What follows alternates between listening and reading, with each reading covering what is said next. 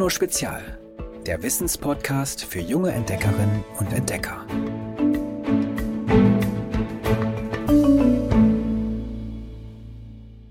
Hallo ihr Lieben.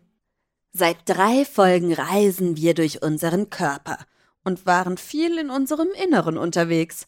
Ich finde darum, es ist höchste Zeit, sich mal unserer Hülle zu widmen. Schließlich ist kein Organ unseres Körpers größer als unsere Haut. Bei einem Erwachsenen bedeckt sie eine Fläche von rund zwei Quadratmetern. Das entspricht etwa der Größe einer Matratze.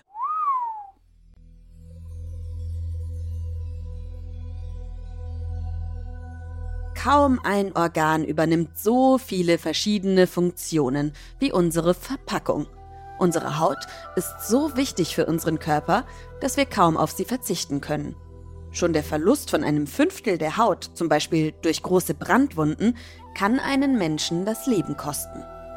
Biologinnen und Biologen, Physikerinnen und Physiker und Ingenieurinnen und Ingenieure haben deswegen sogar schon an einer Anlage getüftelt, die künstliche Haut vollautomatisch herstellt.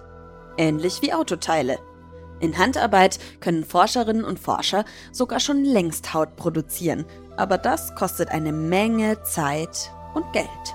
Denn unsere Haut ist ein sehr kompliziertes Gebilde. Unsere Haut setzt sich aus drei Schichten zusammen.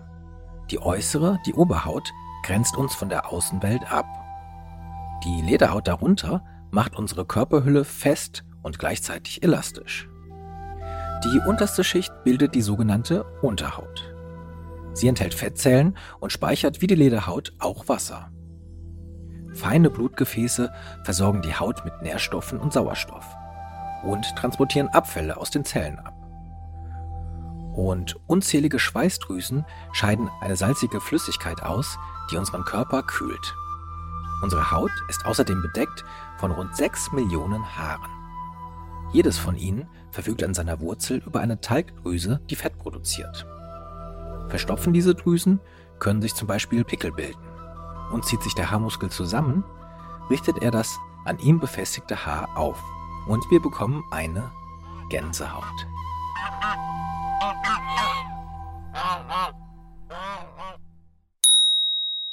Wir merken es kaum. Aber unsere Haut leistet eine Menge.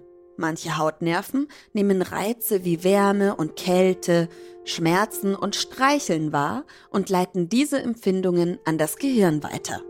Nur so wissen wir, ob Badewasser die richtige Temperatur hat oder ob Schuhe zu klein sind und drücken. Manche Zelltypen stellen außerdem zum Beispiel Fasern her, die die Haut fest und gleichzeitig ziemlich dehnbar machen. Damit ist sie vor Stößen und Schlägen geschützt. Die Zellen der Körperabwehr bekämpfen dagegen Bakterien und andere Keime auf und in der Haut, bevor sie noch tiefer in den Körper eindringen können. Und auf der Oberfläche befinden sich abgestorbene, verhornte Zellen, die sogenannte Hornschicht. Und die bildet ein Schutzschild gegen chemische Substanzen wie Putzmittel. Von einer faulen Haut, auf die wir uns gern legen, kann also gar keine Rede sein. Sogar im Schlaf erneuert sich unsere Hülle ständig. Die verhornten Zellen auf der Oberfläche fallen als Schuppen ab und werden ersetzt. Und nach ungefähr einem Monat hat sich unsere Haut einmal rundum erneuert. Guckt man sich aber um, bestimmt die Haut noch etwas anderes mit. Unser Aussehen. Manche Menschen unterscheiden sich zum Beispiel durch eines von anderen. Sie haben wie ich Sommersprossen. Sommersprossen tragen ihren Namen zurecht. Denn sie sprenkeln Nase und Wangen von meist sehr hellhäutigen Menschen mit blonden oder roten Haaren gerade dann, wenn ihnen die Sonne ins Gesicht scheint. Also vor allem im Sommer. Durch das Licht stellen einige Hautzellen mehr von dem Farbstoff Melanin her als andere.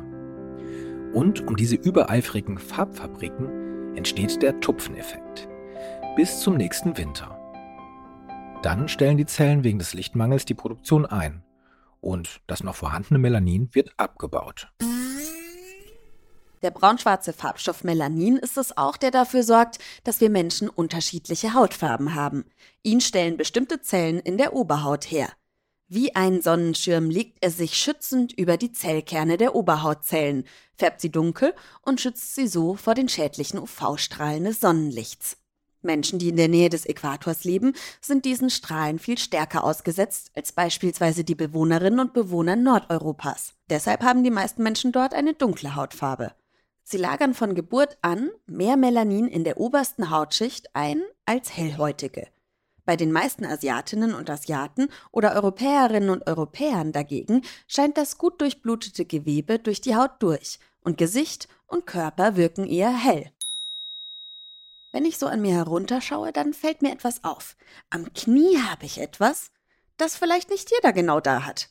Und zwar eine Narbe.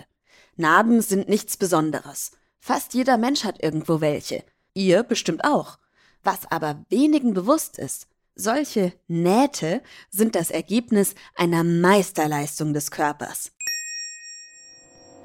Narben entstehen durch größere oder kleinere Unfälle, wenn ihr euch etwa tief in den Finger schneidet. Zunächst spült das Blut Schmutz und Bakterien aus der Wunde. Dann gerinnt das Blut und bildet Schorf. Unter diesem reparieren neue Zellen die Oberhaut. Aber in der Lederhaut entsteht Narbengewebe. Außer es ist nur die Oberhaut verletzt. Dann sieht man später nichts mehr.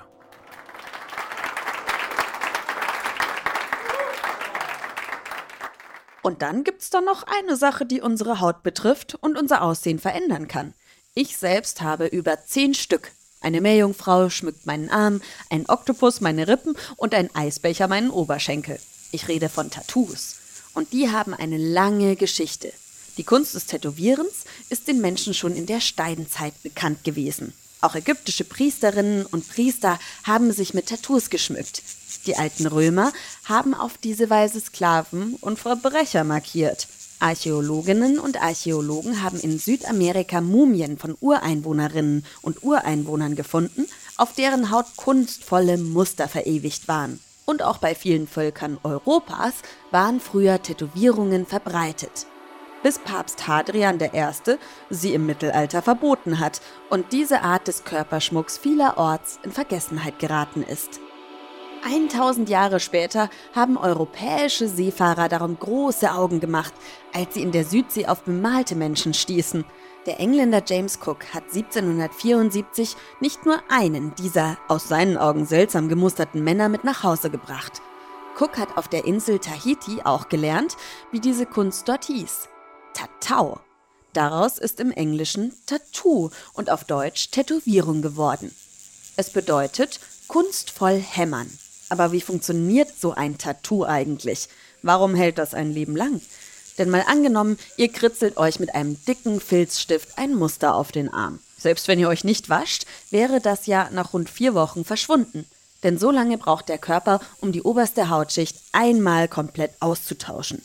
Tattoos gehen aber im wahrsten Sinne des Wortes unter die Haut, genauer unter die Oberhaut. Der Tätowierer oder die Tätowiererin sticht mit Hilfe einer Nadel winzige Farbteilchen direkt in die mittlere Hautschicht, die Lederhaut. Die erneuert sich im Laufe eines Lebens kaum, deswegen verblassen Tattoos höchstens, aber verschwinden nie ganz. Und übrigens, sich diese Farbteilchen in die mittlere Hautschicht stechen zu lassen, das tut ganz schön weh. Wie gesagt, ich spreche aus vielfacher Erfahrung. Hm. Eine echte Tätowierung wird man nie mehr los. Die sollte man sich deswegen gut überlegen. Wenn ihr jetzt aber Lust auf ein Tattoo habt, müsst ihr nicht farblos bleiben. Statt Tinte unter die Haut zu impfen, kann man sie ja schließlich auch einfach draufmalen. Das sieht genauso gut aus und ist einfach abwaschbar. Temp2 wird das genannt, zusammengesetzt aus dem englischen Begriff Temporary Tattoo. Das heißt, zeitweilige Tätowierung. Auf geolino.de zeigen wir euch ein paar Tricks, wie ihr diese Temp-Tus am besten auftragt und welche Farben sich besonders eignen. Ein paar Motivvorschläge zum Durchpausen haben wir auch parat. Schaut vorbei auf www.geolino.de. Hallo, ich bin Jule, ich bin elf Jahre alt und komme aus Hamburg. Ich lese euch heute meinen Lieblingswitz vor. Martin sagt zu seiner Mutter, morgen haben wir keine Schule, unser Lehrer will verreisen. Wohin denn? fragt die Mutter. Martin, keine Ahnung, er hat nur gesagt, Schluss für heute, morgen fahre ich fort. Liebe Grüße, tschüss.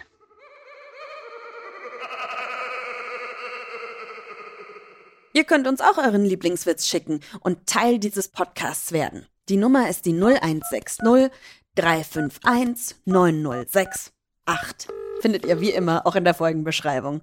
Abonniert unseren Podcast und schaltet nächste Woche wieder ein. Ich freue mich. Tschüss! Noch mehr Geolino für zu Hause? Schaut einfach unter geolino.de slash spezial.